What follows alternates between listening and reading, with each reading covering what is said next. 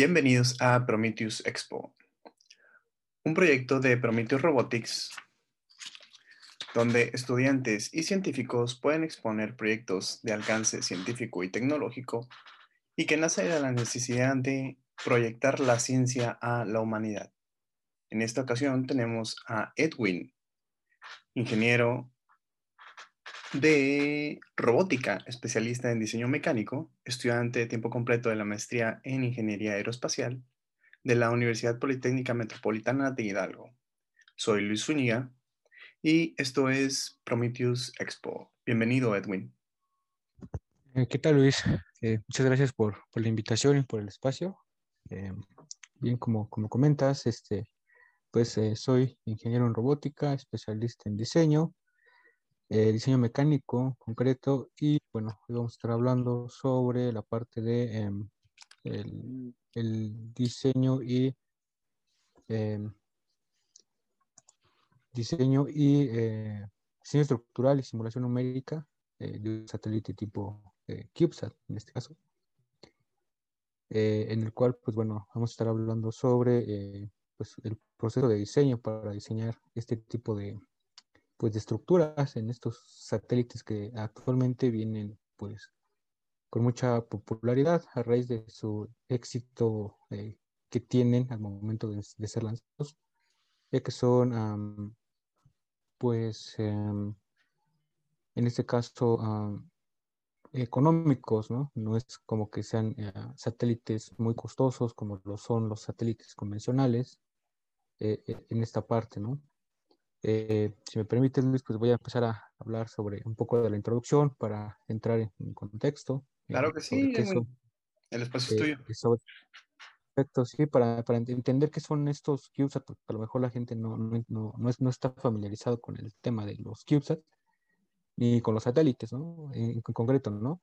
Claro. Eh, pero bueno, este, básicamente el CubeSat como tal es un proyecto, ¿no? Que nació en 1999 más o menos, eh, en un congreso donde había estudiantes, eh, sí, estudiantes de, ingeniería, y había dos profesores, en este caso eh, el profesor Jordi Pichuari del Poli y Bob Twix del, ah, del, del, Laboratorio de Desarrollo de Sistemas Espaciales de la Universidad de Stanford, en el cual estaban compartiendo ideas y buscaban que los estudiantes se involucraran en la tecnología espacial de una manera pues accesible, ¿no? En aquellos años eh, involucrarse en esta área pues era un poco complicado porque eh, los proyectos eran de, de, pues mucho, eh, de mucho peso, o sea, proyectos grandes, ¿no? Estamos hablando de satélites pues grandísimos, ¿no? Para poderte involucrar en ellos tenías que tener muchísima experiencia y cosas de ese tipo, ¿no? Entonces era un poco complicado, ¿no? Poderte mezclar en esta, en esta área, ¿no? Entonces, eh, en ese congreso nace esta idea, ¿no? Esta propuesta de hacer, pues, un satélite de miniatura, ¿no? En este caso. Y nace lo que es el, el estándar eh, CubeSat en este caso, ¿no? Eh, como tal, ¿no? entonces, a raíz de eso, en 2013, después de algunos años de desarrollo, de estar viendo pues quiénes lanzaban a, a, a, estos, este, a estas universidades este CubeSat, pues lo logran en ese año, en, 2000, en 2013. En esos años hubo muchísimas trabas en Estados Unidos en concreto, ¿no? Porque ninguno, ninguna empresa de, de vehículos espaciales les quería lanzar este pequeño satélite. Eh, a pesar de que eh, era un cubo como tal, ¿no? Imagínate un cubo de, un cubo de Rubik, ¿no? Un cubo de Rubik es de 5 centímetros más o menos. Sí, tipo. El CubeSat de una unidad es un cubo de 10 centímetros. O sea, imagínate que son como dos cubos de Rubik, más o menos. Ese es el tamaño del, del CubeSat de una unidad. Eh, entonces, hay, hay, hay, otros estándares, ¿no? De 2, 3, 4, 5, 6 unidades. Hasta 12, actualmente ya hay de 12 unidades. Y bueno, en ese momento el peso catalogado era de 1.33 kilogramos, ¿no? Para el cubo de una unidad. Muy o sea, una cosa muy pequeña, o sea, literal era una cosa muy, muy pequeña. Por eso te decía que era un proyecto, pues, pensado en que los estudiantes aprendieran a, integrar todos los conocimientos en ese pequeño satélite, ¿no? Actualmente ya, ya la masa es hasta 2 kilogramos, porque actualmente ya le puedes meter más cosas, ¿no? O sea, o sea, han pasado casi 20 años, en este tiempo, pues ya hay cosas más, pequeñas, más pequeñas, ¿no? Los microcontroladores, los chips, sensores, todo, ¿no? Entonces le puedes meter hasta una cámara, ¿no? Incluso, y te alcanza muy bien, ¿no? En un CubeSat de una unidad, ¿no? entonces, a partir de ese año se logra lanzamiento en, Rusia, ¿no? Consiguen un lanzamiento con los rusos. En ese momento, pues los rusos le decían con, eh, con Roscosmos. En ese momento los rusos eh, decían sí a todo, entonces ellos querían pues este pues volver a entrar a esta, esta eh, era ¿no? de, espacial, ¿no? Entonces ellos dijeron, pues sí, le entramos, lo lanzamos y pues fue un éxito, ¿no? entonces, este, em, a partir de ahí, en, 2000, en 2006, pues ya la NASA empieza a, a, voltear, ¿no? Como que, a ver, esto, esto está interesante, ¿no? Porque me estás haciendo un satélite que me, que me, bueno, me estás diciendo que ese satélite pequeño puede hacer lo mismo que un satélite, pues, grande, ¿no? Obviamente el tiempo de vida era menor, ¿no? Obviamente un, satélite convencional, los satélites pesados grandes, pues te dura 20, 30 años, ¿no? Pero obviamente en esos, en esos años, bueno, 20, 30 años, pues la tecnología avanza muchísimo, ¿no? Entonces te vas rezagando, ¿no? ¿Qué es lo que ofrece entonces este, estos CubeSat, no? Pues que eh, pues son baratos, ¿no? Económicos, año con año, tú sabes que la tecnología va cambiando. E, entonces, pues eh, puedes ir, en este caso, lanzando nuevos, ¿no? Para nuevos, nuevos, este, pues, nuevas cosas, como observación de la Tierra, eh, medición de, no sé, del agua, no sé, alguna otra aplicación, ¿no? En concreto, ¿no? Como el oxígeno o cualquier otra situación que está en la atmósfera, ¿no? Sí, sí, todo lo que te imagines que puedas ver desde el espacio, literal. Eh, y lo que le quieras poner en una carga útil también, en este caso, quieres hacer algún estudio de, alguna, de, de, algún, eh, de algo en concreto, ¿no? Entonces, eh, en 2006, como te digo, la NASA empieza a meterse en esta, en, esta, en esta onda, ¿no? Ellos empiezan a desarrollar pues, sus propios CubeSats, ¿no? Eh, y luego en 2013, pues ya, ya había más lanzamientos, ya se habían lanzado varios CubeSat de, universidades, que básicamente eran los que empezaban, ¿no? Empezaron con proyectos eh, universitarios. Y Ya después, en 2013, llegó la era ya comercial, ¿no? O sea, ya hubo como de, ah, ok, pues esto está interesante, vamos a, a, pues a comer, a, sí, a venderlo, ¿no? Empezaron a hacer empresas, ¿no? Que ya decían, pues yo también lo puedo hacer, ¿no? Y lo puedo vender. Y pues empezaron a, a comercializar sus propios CubeSats, propias eh, estructuras, ¿no? Pues, módulos, eh, todo, básicamente todo, o sea, todo como un kit prácticamente, en el cual pues tú nada más lo comprabas, lo ensamblabas y lo podías lanzar con alguna, en este caso, en alguna empresa que te lo pudiera lanzar, ¿no? Obviamente cubriendo pues los respectivos gastos que conlleva un lanzamiento al espacio, ¿no? Claro, ¿no? Sí. Entonces, pues ah, en 2018 pues ya varios, ya varios años, pues ya la NASA también pues le siguió entrando, ¿no? Eh, por ahí hay una anécdota eh, interesante, ¿no? Lockheed Martin, una empresa pues muy conocida en el área espacial. En su momento se, se negaron a, lanzarles a Cal Poly este CubeSat, ¿no? Que te comentaba. Eh, no confiaban, decían que no, que no lo iban a lanzar, que pues eso no iba a funcionar, ¿no? Y años más tarde, pues bueno, ellos mismos ya desarrollaron su propio ah, programa de desarrollo de CubeSat, ¿no? Entonces, ah, por ahí está como que eso medio, medio raro, ¿no? Que no quisieron al inicio y después vieron que sí, sí funcionaba y pues decidieron también entrarle, ¿no? Entonces ellos pudieron haber, eh, pues, eh, sido de los primeros, ¿no? Realmente en haber hecho esa, pues ese parteaguas, ¿no? Sí, esos pioneros, ¿no? Porque siempre es lo que importa, ¿no? ¿Quiénes son los primeros en hacerlo? Los primeros, exacto, y pues se quedaron, ¿no? O sea, ahí fueron los rusos, ¿no? Entonces, pues ahí se quedaron, ¿no? O sea, ellos pudieron haber eh, lanzadoles el, este CubeSat y no lo hicieron, ¿no? Se negaron, y bueno, obviamente, por temas, eh, en este caso, como todo, ¿no? De, pues obviamente ellos tienen que garantizar que todo salga bien, ¿no? Para que no haya problemas eh, al momento del lanzamiento y ese tipo de cosas, ¿no? Pero bueno, ahí está la anécdota en este caso. Y bueno, ya continuando, eh, de 2018, ya la NASA lanza también estos CubeSats en, en Marte, ¿no? algo increíble, ¿no? O sea, ya no nada más en la Tierra, sino ya en el planeta, ¿no? Eh, viendo que pues obviamente tenían bastante aplicación, bastante, eh, pues, eh, pues cosas buenas que, que, sacarle, ¿no? Obviamente, como te comento, son proyectos, es un, bueno, más bien el desarrollo de un CubeSat es de bajo costo, ¿no? No requieres instalaciones altamente equipadas, es la filosofía que, lo, que diferencia de un satélite pesado, de los grandes, ¿no? Y obviamente, pues el tiempo de construcción también es menor, ¿no? Entonces, eh, de cierta manera, pues se ven reducidos los costos y haces prácticamente lo mismo, ¿no? Eh, y luego, pues bueno, en, esta parte, pues bueno, se siguen desarrollando actualmente a la fecha, ¿no? Hay muchas investigaciones sobre, eh, pues nuevos, incluso nuevos estándares, en este caso, pues, ¿qué otras aplicaciones se le puede dar, ¿no? En este caso, los CubeSats, ¿no? Porque no nada más es en, aquí en la Tierra, ya vimos que también pueden eh, mandar a otros planetas, ¿no? Para precisamente, pues, fungir, ¿no? Como un satélite, ¿no? Que a fin de cuentas ese es su objetivo, ¿no? Fungir como un satélite, pues, pequeño, ¿no? Y, y precisamente de lo que hoy les vengo a hablar, ¿no? Que es esta parte, ¿no? Del diseño estructural, ¿no? Cómo diseñar, en este caso, una estructura propia, porque actualmente uh, hay un problema, ¿no? No, no problema, pero sí hay algo que, que llama la atención, ¿no? Que, que, actualmente, pues ya como te comentaba, ¿no? Ya se pueden comprar los kits y los armas y listo, ¿no? Pero creo que la ingeniería no se trata de, pues de eso, ¿no? De comprar y armar y lanzar, ¿no?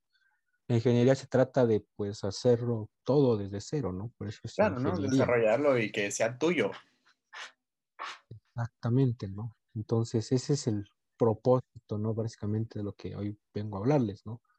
Eh, cómo ah, en este caso se puede desarrollar, en, bueno, en esta parte meramente en la parte estructural, porque bueno, eh, hay que recordar que también estos satélites tienen subsistemas, ¿no? Como, como cualquier sistema del que tú me digas, ¿no? Está el electrónico, el de potencia, el de comunicaciones y el mecánico, ¿no? Por mencionar algunos, ¿no? Entonces, en esta parte nos hemos centrado, al menos en lo que estamos haciendo en la maestría, la parte meramente estructural, ¿no? De la validación de esta estructura, un nuevo diseño de esta estructura, ¿no? Y validarla eh, numéricamente, ¿no? Obviamente mediante las simulaciones y comprobar que obviamente puede hacer lo mismo, que puede resistir lo mismo que una estructura comercial, incluso hasta mejorar, ¿no? Optimizar el diseño y reduciendo obviamente el, el peso, ¿no? Porque hay que recordar también que eh, cuando tú lanzas algo al espacio, el peso siempre cuenta, ¿no? Es decir, claro, y es que te va a eh, más mayor peso, mayor,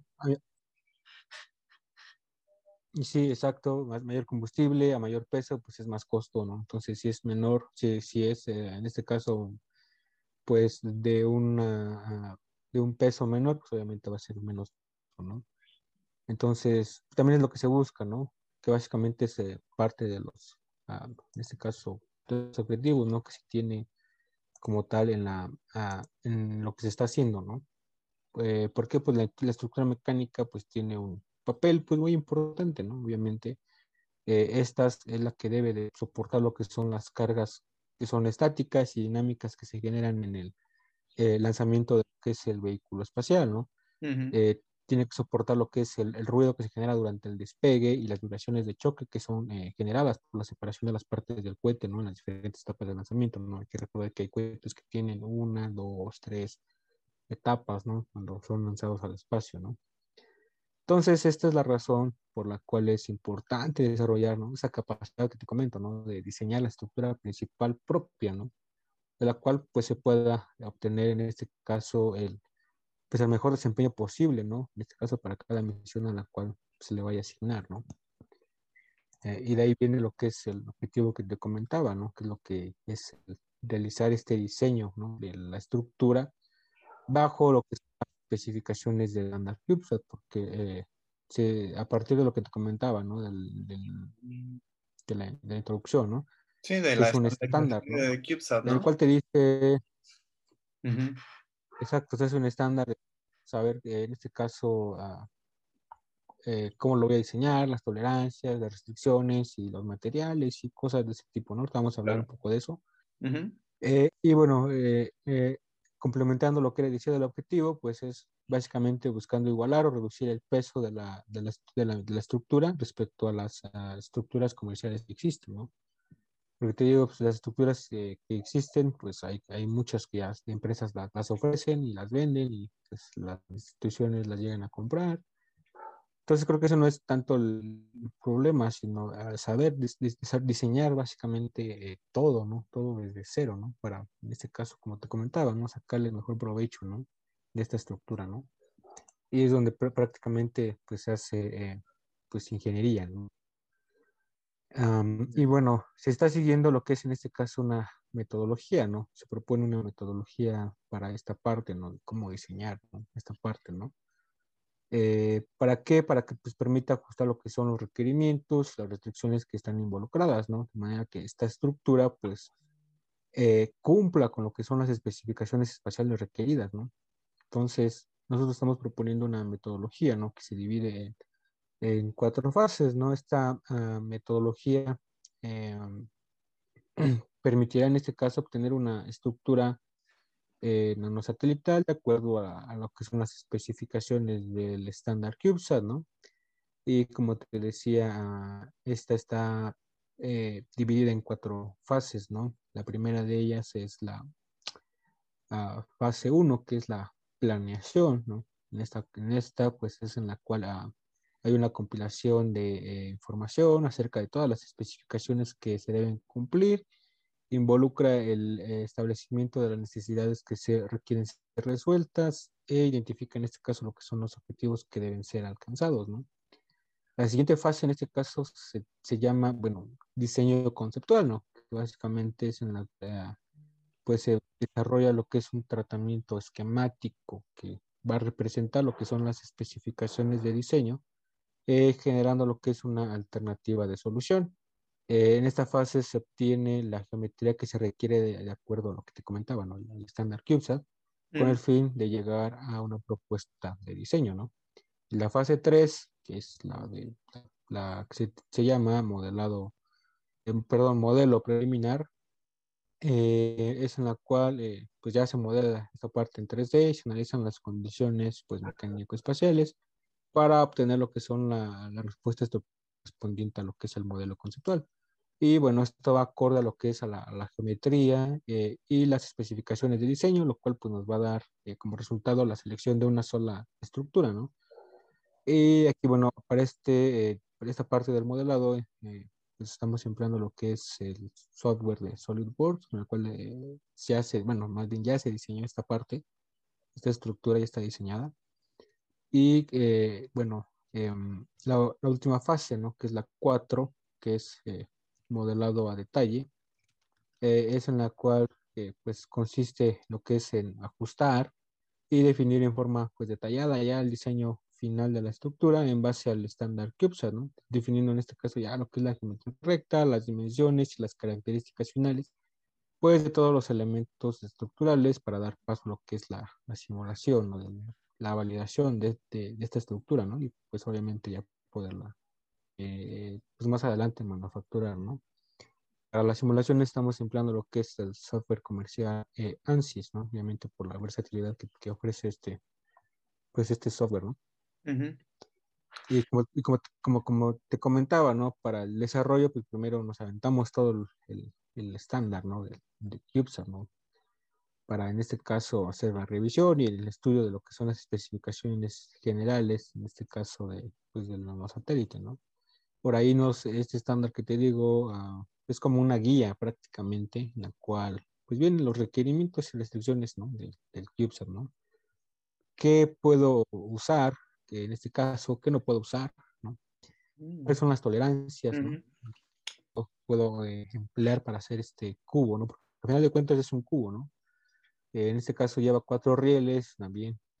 ¿Cuáles son las tolerancias que yo tengo para poder diseñar estos rieles, no pasarme? Porque obviamente estos CubeSats van acoplados a lo que se le llama, U, eh, se llama Político Satélite Orbital Deployer, que es como un pequeño lanzador, ¿no? Donde van dentro de este, de este aparato y este mismo aparato los expulsa con un resorte, ¿no? Ya una vez que están en el espacio, ¿no? Entonces, pues no debes de, pues obviamente todos tienen que tener las mismas dimensiones, ¿no? Eh, pero obviamente el diseño o la, sí, o la forma que tenga de la geometría, pues debe ser, pues ya diferente, bueno, ya acorde a lo que tú hayas, este, como diseñador, pues eh, propuesto, ¿no? Eh, pero obviamente no te debes de pasar de estas dimensiones, porque obviamente no puedes hacer, diciendo que el cube, bueno, que la tolerancia es de 10 centímetros, no puedes hacer la de 11, ¿no? Claro. Entonces tiene que ser los 10 y de ahí pues hazle lo, lo que quieras, ¿no? Precisamente porque va acoplada en este para poderse lanzar, ¿no? Incluso cuando se lanzan en, desde también porque se llegan a lanzar también desde la Estación Espacial Internacional, allá eh, tienen un módulo que es de la Agencia Espacial Japonesa, ¿no? en el cual también desde allá se lanzan, ¿no? se lanzan también desde, esa parte, ¿no? Hay dos maneras de lanzarlos, que es mediante el cohete y mediante el cohete, pero que este cohete pues lleva la carga útil a la estación y allá desde la Estación Espacial Internacional los astronautas lo lanzan a través de este módulo, ¿no? Que te comento. Y pues bueno, son las dos maneras en las que lanzan estos famosos CubeSats, ¿no? Em, actualmente aquí en México, pues no, no hay empresas que hagan este tipo de cosas que se dediquen al desarrollo de CubeSat. Eh, todavía hay por ahí, hay algunas que otras que, pues, bueno, en realidad, eh, por ejemplo, creo que nada más hay una, creo que es la que eh, en su momento apenas recientemente participó, que es Space JLTZ, si no mal recuerdo, en el cual estuvieron ahí, fueron, bueno, hicieron un consorcio internacional entre lo que es la Agencia Espacial Mexicana, Nanobionics, una empresa que se dedica al desarrollo de CubeSat, una empresa de, de Sudáfrica, si no mal recuerdo, y, eh, y una universidad aquí de, de, pues, de, México también, que estuvo ahí, eh, en este caso involucrados, ¿no? fue la Universidad Politécnica de la Común, en conjunto con el, el, ayuntamiento de esta, pues, de esta ciudad, ¿no? Eh, y de ahí, pues bueno, ha habido otros desarrollos como el Aztecsat, ¿no? Que por ahí igual también fue noticia en su momento. Sí, de hecho, este creo que escuché y de hecho me he encontrado cosillas así de Aztexad en Facebook. Sí, eh, pues ese fue un proyecto, pues, eh, digamos que fue como del, de los primeros que sí se eh, lograron, pues, colocar bien en este caso, o que tuvieron una buena estrategia, ¿no? De marketing, ¿no? Para poder, en este caso, dar a conocer lo que fue el Aztexad, ¿no? Pero igual ahí no hubo mucho pues desarrollo, ¿no? Básicamente compraron el kit, lo armaron y lo fueron a, a la NASA, lo validaron y listo, ¿no? Mm, pues bueno, pues no estuvo, pues, bueno, ingenierilmente pues no hubo mucho, ¿no? O sea, que realmente que aprender. Eh, entonces, eh, pues ahí lo interesante hubiera sido que lo hubieran desarrollado todo desde cero, todo, o sea, literal todo desde cero. Claro, ¿no? Eh, y bueno, me gustaría ver eh, el diseño de tu, de tu satélite, Edwin. No sé si puedas compartir la pantalla para que empezamos a ver, eh, tengamos nociones de qué es el diseño de satélites de CubeSat. Sí, sí, sí. ¿Me puedes eh, habilitarla para compartir la pantalla? Ok, a ver, déjame ver.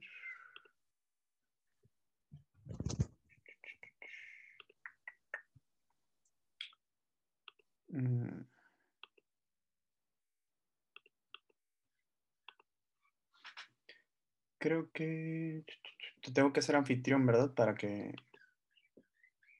Sí, que sí. Ahí está ya. Creo que ya puedes. Ok, va, que va. Pues va, ahí va. Ahí está. Ahí está, mira. Ok. Ah, muy bien, a ver. Mira, Ok, a ver, comparto completamente la pantalla. Ahí está. Ok, mira, este es el estándar que te comentaba, ¿no? Este es una prácticamente, pues un extracto, básicamente un resumen, ¿no? De, lo que es la parte mecánica, porque también engloba lo que es la parte eléctrica, ¿no? También. Oh, ya, Pero bueno, eso no nos, no nos eh, interesa mucho, nos interesa esta parte, ¿no? Para poder, pues en ese caso, estar bien en esa parte, ¿no? una vez que entendemos todo esto, empezamos a diseñar. Prácticamente son tres elementos principales ¿no? que estamos proponiendo, que son los rieles. Los rieles prácticamente son pues, similares en todos, ¿no? Es el mismo casi real, ¿no? Aquí nada más tú defines, eh, en este caso, eh, si va a llevar este tornillería aquí o algún otro tipo de cosa, ¿no? Ya lo demás, lo interesante, pues por ejemplo es esta parte, ¿no? Aquí, por ejemplo, la geometría que yo propuse, ¿no?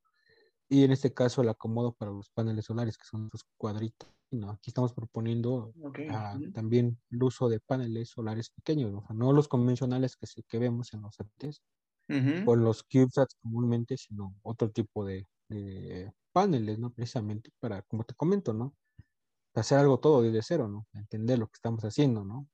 Eh, bueno, a raíz de esto, empezar a, a diseñarlo, ¿no? Mira, aquí ya, por ejemplo, ya, ya se ve, en este caso, ensamblado, ¿no? Este, este CubeSat, ¿no? Bás- básicamente aquí los huequitos que se ven, pues es donde van los paneles solares, ¿no? ujú. Te muestro la, la imagen de esa parte, ¿no? Y la parte, pues bueno, del diseño, ¿no? Que en realidad es prácticamente, eh, pues puro diseño, prácticamente diseño mecánico. Y por ahí algunas eh, cosas de, pues, de esfuerzo, ¿no? De formaciones para la parte de, pues, eh, qué tanto yo puedo ah, hacer eh, tan delgado por la placa, ¿no? Ok, Para, en este ya. caso, en función, en función del, del material que estoy empleando, estamos ¿Qué, empleando qué caso calibre puedes usar de, de espesor en el material para... Exactamente, Ujú, exactamente. Y hasta igual para no pasarme de las cargas, ¿no? Porque como te comento, tiene que soportar cargas, ¿no? Si yo lo hago bien delgadito, pues obviamente va, va, en algún momento va a fallar, ¿no? Va a haber una fractura ahí. ujú. Entonces lo que no queremos sacarle el mejor provecho de esta estructura. Y, eh, y también se han hecho los cálculos, obviamente, como te comento, ¿no? Para entender todo, ¿no? O sea, eh, lo que está detrás de esta parte, ¿no? De la parte de diseño, ¿no? Y eh, en este caso, nuestra estructura, como te comento, ¿no? Son 10, 10 elementos principales, ¿no?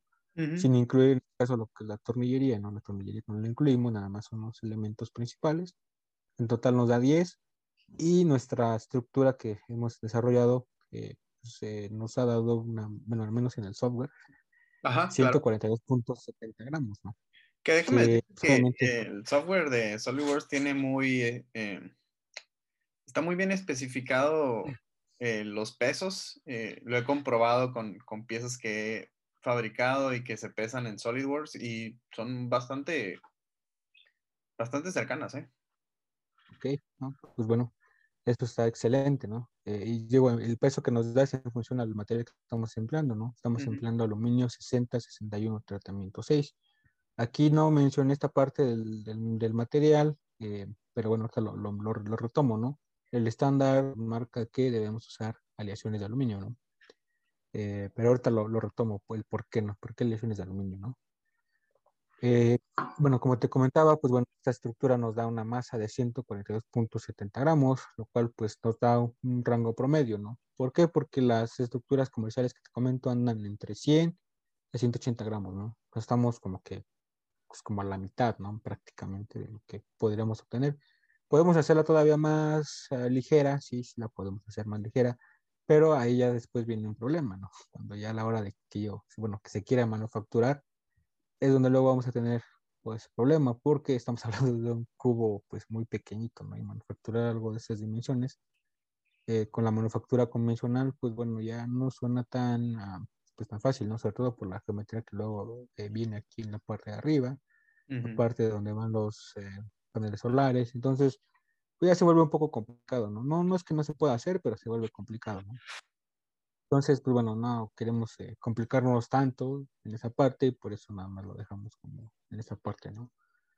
Eh, para poderlo pues, manufacturar, que no se, no se complique tanto, ¿no? Obviamente son unos cuantos gramos, no pasa nada. Eh, y de nueva cuenta, pues bueno, ah, este, esta estructura obviamente nada más es el peso de la, solamente de la, de la estructura, ¿no? Eh, y bueno, bien en este caso ah, hablar sobre lo que son los vehículos lanzadores, ¿no? Am, ¿por qué? Porque también eso depende, ¿no? Para poder yo calcular lo que son las cargas, ¿no? En el momento de que yo diseño una estructura, cualquier satélite yo debo de, de, en este caso, conocer o más o menos tener un rango de que, que cuál es la, la G longitudinal que manejan los vehículos lanzadores, ¿no? En este caso, porque con este dato yo puedo calcular pues la carga que, la carga máxima que va a estarse aplicando a nuestro CubeSat, ¿no? O y a cualquier estructura, ¿no? Eh, de, de cualquier satélite, ¿no? Así es como se, se calculan en este caso, ¿no? Entonces debo de conocer yo los vehículos lanzadores para poder sacar este dato, ¿no? En nuestro caso hicimos un, eh, no es como que nos hayamos casado con algún vehículo, ¿no? En realidad, pues no, o sea, realmente nada más es un promedio. Hay vehículos lanzadores que tienen hasta 8G, ¿no? Hay otros que tienen 5, ¿no? Entonces, pues en este caso hicimos un promedio, ¿no? Para, para esta parte, ¿no? Que ahorita lo remamos, ¿no? Y la selección de materia, comentaba, ¿no? El aluminio 60-61, tratamiento 6. Eh, estábamos entre el tratamiento 4 y el tratamiento 6. Tratamiento 6 tiene mejores propiedades. El estándar CubeSat nos marca que debe de ser, en este caso, aleaciones de aluminio. Eh, ¿Por qué? Porque son las que ya están probadas, en este caso a, nivel pues, aeroespacial, ¿no? No podemos emplear, eh, a lo mejor si quiere eh, hacer mi estructura en 3D, ¿no? Con PLA, ¿no? Por ejemplo, con ABS, ¿no? Lo podría hacer, sí, pero no lo podría lanzar. No me lo, no me lo, no me, van a, no me van a certificar la, la estructura y no lo podré lanzar, ¿no? sí lo puedo hacer, pero si yo lo quiero lanzar, si yo quiero en este caso que esta estructura se vaya al espacio, pues obviamente tengo que acoplarme, ¿no? Como todo, ¿no? Tendrías que armar un cohete en tu casa y lanzarlo, ¿no? Prácticamente, ¿no? Entonces, este, pues, obviamente tenemos que acoplarnos a lo que nos dicen, como todo, ¿no? Las normas, ¿no? O sea, si nos dicen que es con eso, pues con eso hay que hacerlo, ¿no? Eh, entonces, eh, pues, es aluminio, ¿no? Y bueno, dentro de todos los que nos marcan ahí, pues bueno, el 661 es el de los mejorcitos, ¿no? Tiene buenas propiedades en este caso y pues en este caso, pues, tú sabes, ¿no? Un aluminio pues, tiene buena resistencia, ¿no? Obviamente no hay mucho de qué hablar en esta parte, ¿no? Eh, ha habido, en este caso, hay más bien investigaciones en esta parte donde se está tratando como de, pues, no suplir, sino alternar el aluminio, ¿no? Con otros materiales, ¿no? Por ahí hay algunos interesantes, ¿no? Como uh, Winfrom XT 2.0 y eh, poliéter ketona también, que son los que yo he encontrado y que se han desarrollado en esta parte, ¿no? Que, que fungirían bien como una alternativa al aluminio, ¿no? Para, pues, en este caso, suplir al aluminio, ¿no? Sí, pues vaya, es que ahorita la situación con los metales es que pues se están acabando y se está volviendo cada vez más difícil encontrar más minas de, los materiales y pues hay que encontrar soluciones, ¿no? Sí, exacto. Eh, entonces, pues también está esa parte, ¿no? Por ahí también tenemos esa parte de ese estudio, ¿no? Con otros materiales, ¿no? O sea, cambiando el material y con estos que te comento, ¿no? Y bueno, como te decía, ¿no? El cálculo de estas cargas, ¿no? Hay que calcular, pues, en este caso, estas cargas que vamos a, eh, en este caso, pues determinar, ¿no? Cuánto es lo que eh, debería de soportar, ¿no? Más, más que nada, ¿no? más, más que nada, cuánto es lo que el vehículo lanzador, eh, pues me va a generar en cargas, ¿no?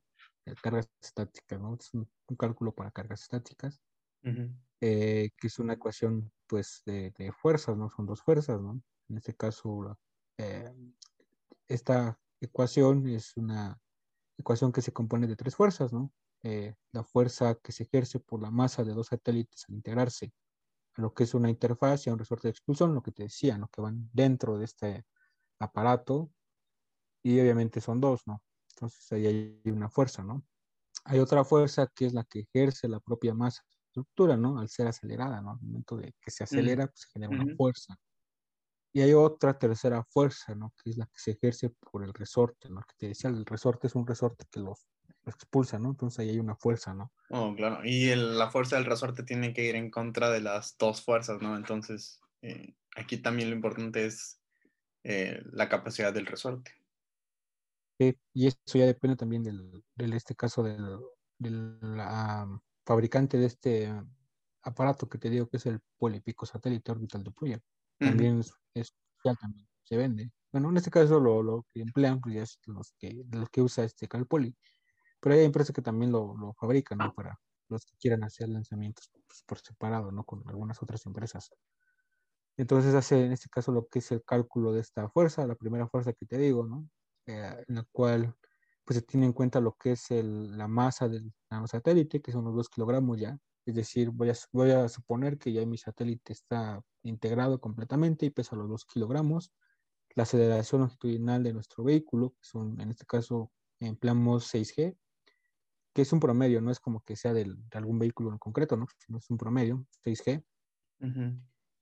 Eh, y el factor de seguridad 1.5, eh, que es el que se usa en el área aeroespacial. Ese es el factor al momento de, de hacer algún cálculo, que se emplea 1.2, o 1.5, que son los que se emplean. Nosotros estamos empleando 1.5. Ah, después calculamos lo que es la carga, perdón, la fuerza que te digo, ¿no? La que se ejerce por la misma estructura al ser acelerada. Y aquí ya consideramos, en este caso, ah, pues el peso de la estructura meramente y la aceleración longitudinal. Y ya, ya por último, pues calculamos lo que es la, la fuerza de nuestro resorte, ¿no? Que aquí, pues bueno, eh, eh, tenemos dos datos que son propiamente del fabricante, ¿no? Es la constante del resorte, que es un dato propio del, del fabricante, y pues obviamente la diferencia que, que recorre el resorte, ¿no? El resorte recorre una distancia, ¿no? Cuando se expulsa, entonces también eh, va, va, implícita en esta, en esta ecuación, ¿no? Y obviamente el factor de seguridad. Después hacemos la suma de las tres fuerzas y hacemos en este caso aquí a una división, ¿no? Y una, sí, una resta, una división de, de fuerzas, ¿no? ¿Por qué? Porque las cargas de, la, de, los dos, de las dos masas de los satélites y las cargas del resorte son cargas que, que influyen directamente en toda la estructura, ¿no? Y se encuentran aplicadas justamente en las cuatro puntas de la, de la estructura, por lo tanto, para obtener en este caso lo que es la magnitud de la carga aplicada a cada punta, en este caso, vamos a restar una fuerza, ¿no? Lo que comentabas, ¿no? Que va en contra, en, contra del, de, la, uh, de la fuerza, ¿no? Entonces hay que hacer una resta y dividirlo entre cuatro. ¿Por qué? Porque entre cuatro, porque son cuatro rieles los que tenemos, ¿no? Tenemos cuatro rieles y obviamente hay que dividirlo entre cuatro, ¿no? Y este, pues, nos, uh cuánta carga nos va a estar llegando aquí a estos rieles, ¿no? Porque al final de cuentas aquí es donde llega la, eh, primeramente o primera instancia la carga, ¿no? O sea, no llega aquí, sino el primer contacto que se tiene es aquí, ¿no? Y de aquí pues, se distribuye, ¿no? la, carga, ¿no? Pues por eso es que se hace esta división. Y pues bueno, asumimos en este caso los, los soportes fijos, la parte de las caras eh, que vienen en la parte de abajo de nuestros rieles, para poder hacer en este caso lo que son la, la simulación, ¿no? Y precisamente que es eh, donde pues ahorita allá, allá vamos, ¿no? Y mira, aquí te, aquí te, te muestro la imagen ¿no? ya del, del CubeSat, ¿no?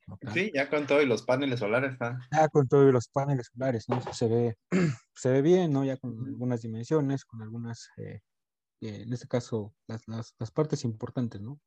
Aquí no hablé mucho de los paneles porque, bueno, aquí ya este tema nos daría también para otra parte, ¿no? Claro, ¿no? De la eficiencia energética, de por qué estamos empleando estos paneles, ¿no?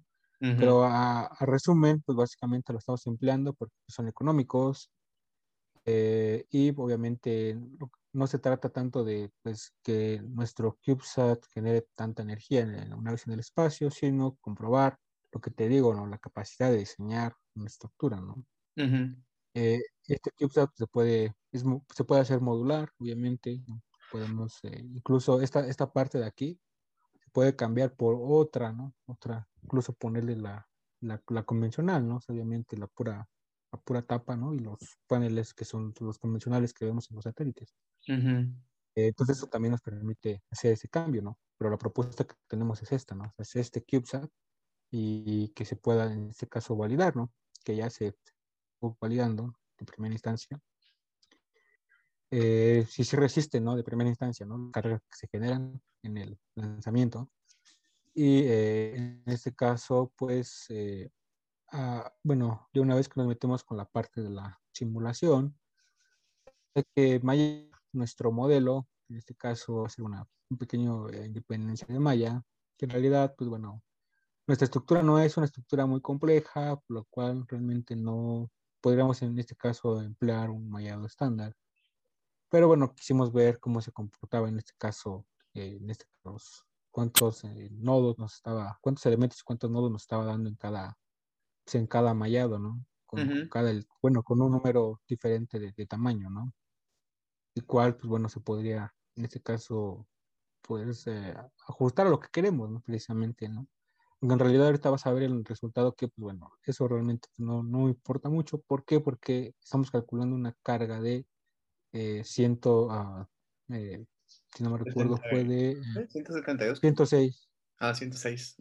106 newtons, ¿no? O sea, son 106 newtons, eh, que es lo que en este caso genera el, vehículo lanzador a esta, esta estructura, ¿no? Es una estructura pequeña, ¿no? Eh, entonces, eh, pues son, es una carga, pues, no es muy grande, que digamos, ¿no? Estamos un niño que tiene eh, un esfuerzo de excedencia eh, de 276 megapascales, si no mal recuerdo. Entonces estamos hablando de 270 megapascales, ¿no?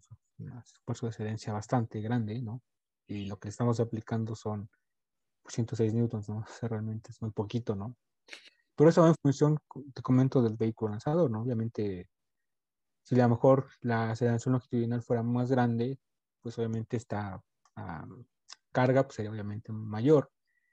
Pero pues eh, precisamente aquí es donde entra pues la parte de diseño, empezar aquí a jugar, ¿no? Porque se hicieron otros diseños, ¿no? Precisamente cómo se comportaba, cómo, uh, qué podemos mejorar, qué podíamos quitarle, qué podíamos agregarle, ¿no?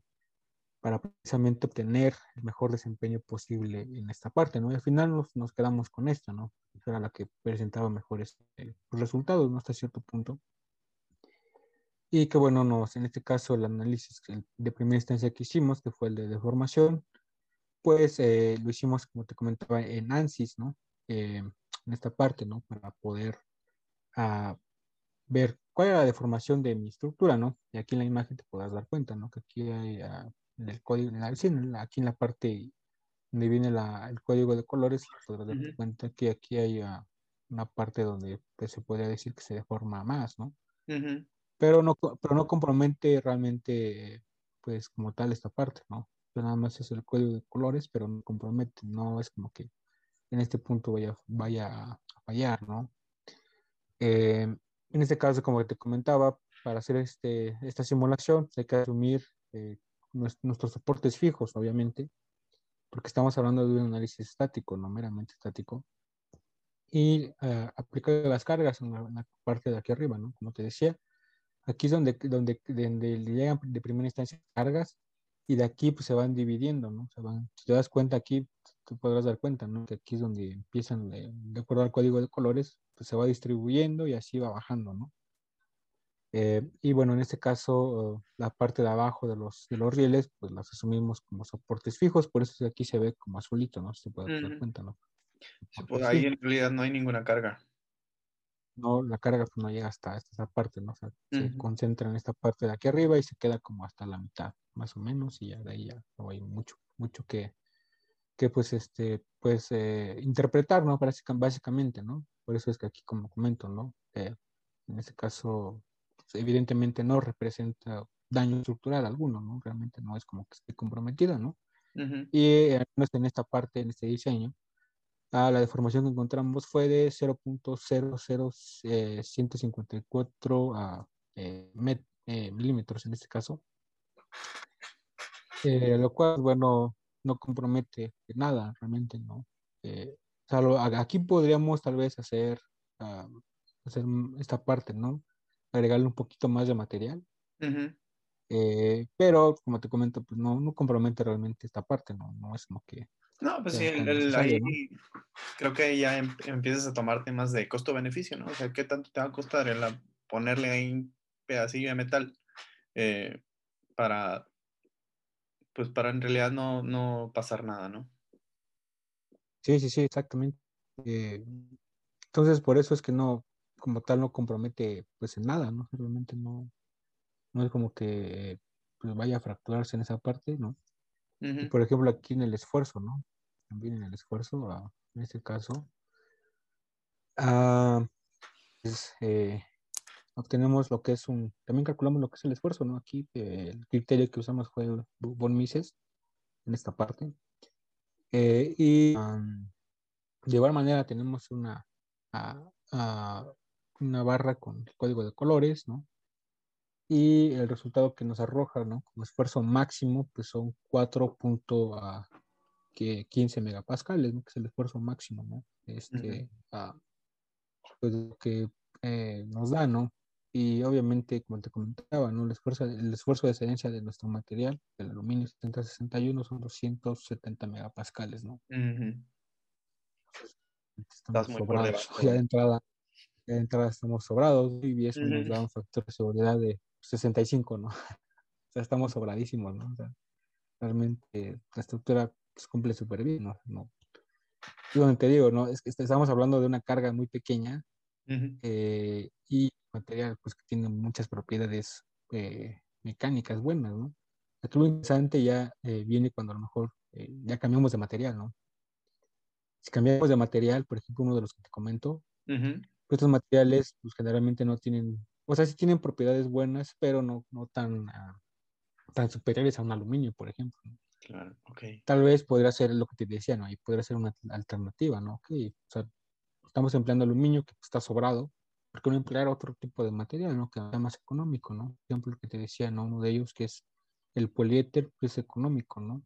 Pero todavía no se eh, fabrica como tal eh, comercialmente, ¿no? Pero ya se están desarrollando esa parte, ¿no? Eh, entonces, al menos hasta este punto nuestra estructura pues ya tiene su palomita, ¿no? En esta parte que sí resiste, ¿no? Y que pues podemos hacer los demás, los demás análisis, ¿no? Que son los que estamos trabajando actualmente. Aquí eso ya no los presenté porque se están trabajando, ¿no? Digamos que esto es resultado de, de, lo que es parte de lo que se está llevando a cabo en, la maestría. Muy bien. Pero todavía nos queda bastante todavía trabajo. Todavía nos quedan otros uh, análisis que hacer, como el de frecuencias, ¿no? En este caso, para, para, la parte de las vibraciones, el térmico, que es el térmico que estamos trabajando actualmente. En este caso, para determinar las cargas eh, térmicas, ¿no? Incluirlas en esta parte también. Eh, cómo se va a comportar en el espacio, ¿no? Ya una vez que hipotéticamente se lance, ¿no? Eh, parte, ¿no? Y es lo que hasta el momento estamos trabajando, pero de entrada, pues bueno, ya podemos ver que pues, obviamente resiste, ¿no? Y va a resistir, no va a haber mucho problema. ¿Qué podríamos hacer aquí? Ah, pues tal vez a lo mejor desea aligerarlo un poco más, pero tenemos el problema de la manufactura tradicional, ¿no? Entonces es donde hay que ver, ¿no? Pues qué me conviene más, ¿no? O sea, si le bajo más para que a lo mejor pues, pese menos, pero si pesa menos, después me va a costar más eh, costo, ¿no? Manufacturarla porque es más complicado. Y si ya me dan los resultados, o sea, resultados similares, ¿no? Incluso mejores que de algunas otras, pues mejor me quedo con, con, esta parte, ¿no? Para que le muevo más, ¿no? Si, ya no, si yo ya, ya, obtuve lo que quería, ¿no? Ya estoy eh, cumpliendo el objetivo, pero obviamente se podría hacer, ¿no? Obviamente, a lo mejor aquí sería cuestión de explorar lo que es la impresión 3D con metales, ¿no?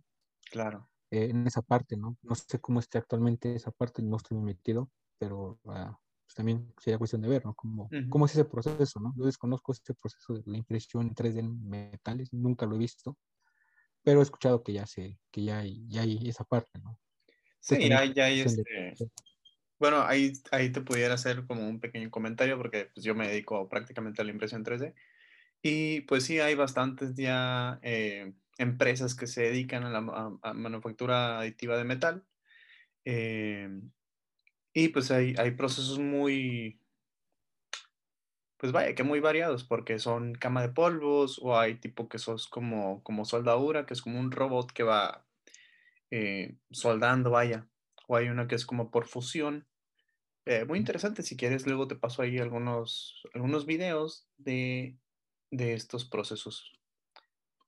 Pero sí sería una, una, muy buena solución para esta clase de ejercicios, vaya, por, por el tipo de geometría que tienes. Exacto, sí. Sí, precisamente. Eh, sí, estaría interesante que me compartieras ese, ese dato para, para irlo revisando, porque pues, el objetivo que tiene ya eh, después de que se valide esta, esta parte, pues es construirla, ¿no? Para poderla probar y poder, en este caso, hacer ahora sí, ¿no? Un CubeSat 100% hecho aquí, ¿no? En el país, ¿no? Que es lo que pues, se pretende, ¿no? sacar esta parte del, del, del mejor, eh, pues, provecho, ¿no? De esta estructura, ¿no? Y obviamente que pues se aprenda a diseñar, ¿no? Obviamente con toda la parte ingenieril, ¿no? Que conlleva, ¿no? Y poder hacerlo, y más bien entender, ¿no? ¿Por qué lo estamos diseñando así? ¿No? Y por qué eh, en este caso, la estructura en este caso nos da estos resultados, ¿no? Y no nada más, pues como te comentaba, eh, pues la parte de, pues, de comprar, porque pues eso no aporta realmente eh, andar comprando los kits y nada más armarlos, sino pues, obviamente hacerlo construirlo, manufacturarlo y pues en este caso aprobarlo, ¿no? Eh, y también validarlo en los laboratorios, ¿no? Una vez que se validan en la parte de simulación, lo que sigue es validarlo en la, en los laboratorios, ¿no? Para poder obtener esta certificación, ¿no? Te comento de que obviamente ya tu estructura pues está súper bien, se puede emplear para lanzarse al espacio sin problema, tanto para tú como eh, eh sí, como eh, en este caso el equipo que va a lanzarlo y, en este caso el propio lanzador, ¿no? El, equipo del vehículo lanzador, ¿no? Todos estén pues, eh, pues bien en esa parte, ¿no? Y pues, pues hasta esta parte es lo que pues se tiene, ¿no? como conclusiones parciales, pues bueno, tenemos que pues hemos hecho el análisis estático, como te comentaba, en ANSYS, eh, la cual obtuvimos deformaciones eh, y esfuerzos ¿no? para nuestra estructura que está propuesta, ¿no? Y encontramos, pues son interesantes, ¿no? Ah, tenemos lo que es una, eh, máxima de 0.151 milímetros y un esfuerzo máximo de 3.40 megapascales, ¿no?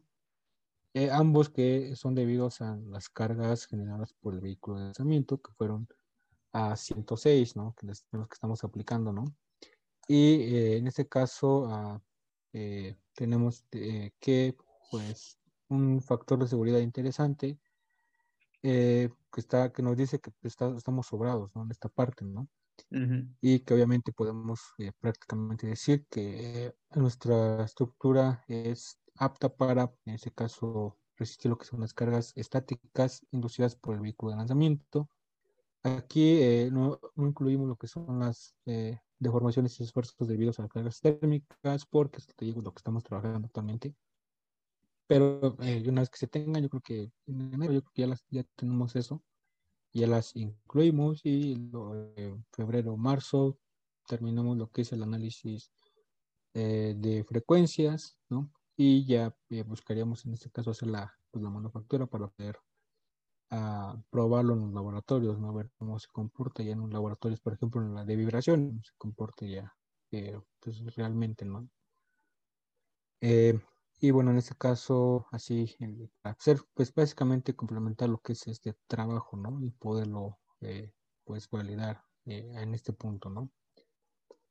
Y pues bueno, de mi parte pues sería eh, pues todo, ¿no? Lo que eh, en este caso eh, les estaría compartiendo. Claro, muy, muy interesante tu, tu exposición.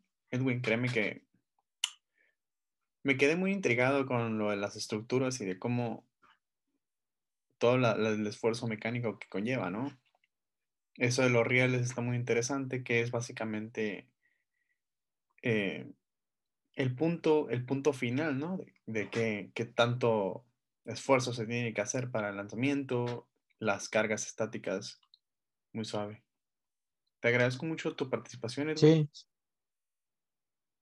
No, a ti, Luis, gracias por la, por la invitación. Eh, un gusto estar aquí con, pues, contigo y, pues, que dando a conocer este, este tema, que pues obviamente es a, cierto punto popular y que pues bueno, espero que eh, sirva para alguien más, en este caso de los que están interesados, pues meterse en esta área, ¿no? También, no nada más en la parte mecánica, sino también en las otras áreas, ¿no? De los subsistemas, ¿no? El eléctrico, el de eh, comunicaciones, computadora de vuelo, ah, eh, telemetría, propulsión incluso, ¿no? También. probablemente para que pues todo se pueda hacer desde cero, ¿no?